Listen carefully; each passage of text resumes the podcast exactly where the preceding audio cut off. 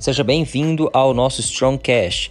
A cada episódio trazemos um convidado para um bate-papo sobre negócios, saúde e condicionamento físico. Acreditamos que o desenvolvimento pessoal antecede o sucesso profissional e nada melhor que ouvir pessoas que transformam o mundo fitness no dia a dia.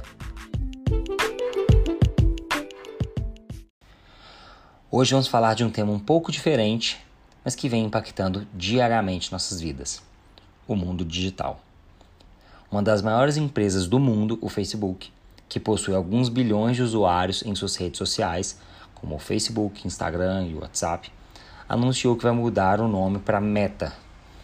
Investir pesado nessa nova tendência mundial chamada metaverso. Mas o que muitos têm se perguntado, e eu entre eles, o que é o metaverso? Então vamos por partes.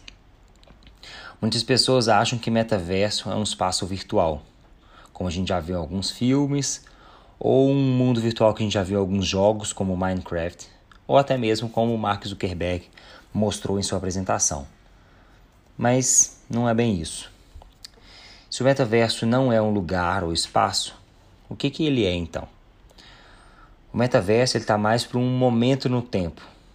E aí você está me ouvindo e pensando assim, o que, que esse cara está falando de momento no tempo? Ele ficou doido de vez, mas vamos com calma. Vamos analisar um pouco mais tudo isso, tudo que isso significa. Na ficção científica existe um momento em que a inteligência artificial supera a inteligência humana. O metaverso é um momento no tempo em que a nossa vida digital vale mais do que a nossa vida física. Vamos chamar ela de vida real, é claro que isso não acontece do dia para a noite e nem é inventado por uma única pessoa.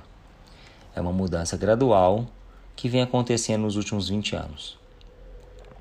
Para para pensar um pouco. Tudo que era uma parte importante da nossa vida saiu para o digital.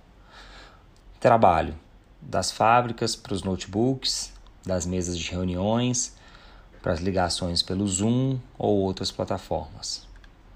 Amizade, de amigos do bairro ou da escola para seguidores no Instagram. Onde você encontra pessoas com os mesmos gostos que você ou com a cabeça parecida?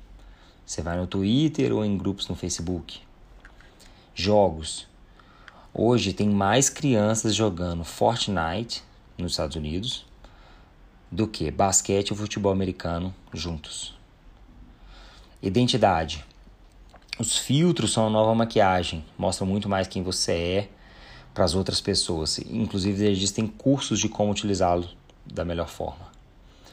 Os stories no Instagram se tornaram uma transmissão para o mundo de quem você é. E aí fica a pergunta: o que importa mais? Como você é na vida real ou como você é no Instagram? O que aconteceria se você perdesse sua conta do dia para a noite? Tudo está indo para o digital: seus amigos, seu trabalho, sua identidade.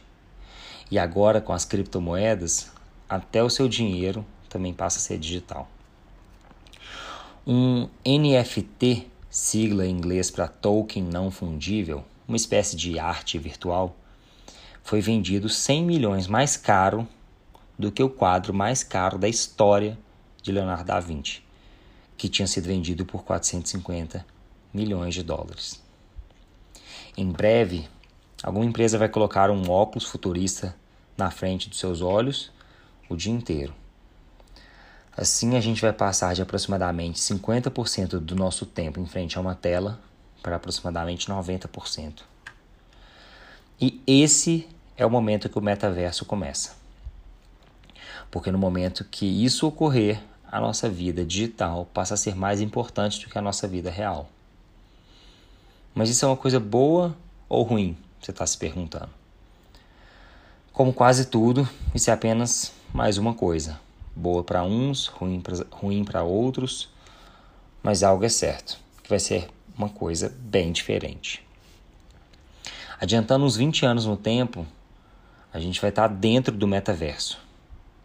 Nossa atenção, que era praticamente 100%, 100 do tempo do ambiente físico, caiu para 85% com as televisões, 70% com os computadores e os celulares fizeram ela cair para 50%. Nossa atenção tem sido sugada para o mundo digital. E você já sabe, para onde vai a nossa atenção, vai também nossa energia. Já parou para pensar quando ela chegar em 90% digital? Pois é. Cabe você decidir o que vai fazer da sua vida. Isso vai acontecer e nós vamos presenciar essa mudança. No último episódio que eu fiz solo aqui no podcast, eu falei sobre o foco ser nosso recurso mais escasso. E cada vez mais ele tem sido direcionado para o digital. Por isso eu trago esse episódio para que você pare para refletir e realmente seja presente nos momentos da sua vida real. Pois acho difícil você chegar no leito da morte lamentando um post que teve poucas curtidas. Mas acho muito provável que você lamente não ter passado mais tempo com seus familiares ou não ter feito aquela viagem que queria tanto. Lembre-se, a escolha é sempre sua.